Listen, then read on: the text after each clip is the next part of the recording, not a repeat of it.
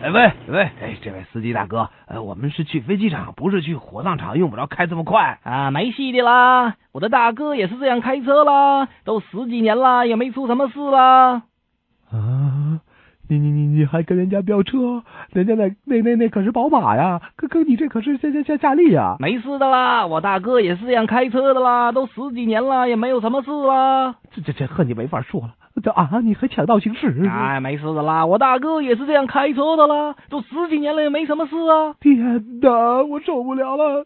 我要下车，我要下车，你路边停车，我要下车。没事的你居然啦闯，红灯我了！大哥也是这样开车的啦，都十几年没发生什么事啦。我我我我好爸爸，想不到我会一表人才，就因为是上错了车。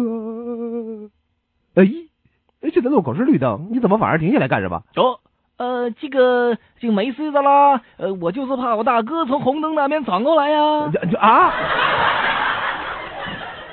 你说说啊，碰到这样的司机，我还能到得了机场吗？哎，的确是够可怕的。以后我再也不让我弟弟开出租了。我操！原来你就是他大哥啊！其实啊，这酒吧里还有更奇怪的事儿呢。哦，我左右一看，发现在酒吧一根大柱子上绑着一个暴跳如雷的年轻那人。那那那那是为什么？我就问老板啊，那老板回答说，这人喝醉了酒闹事儿。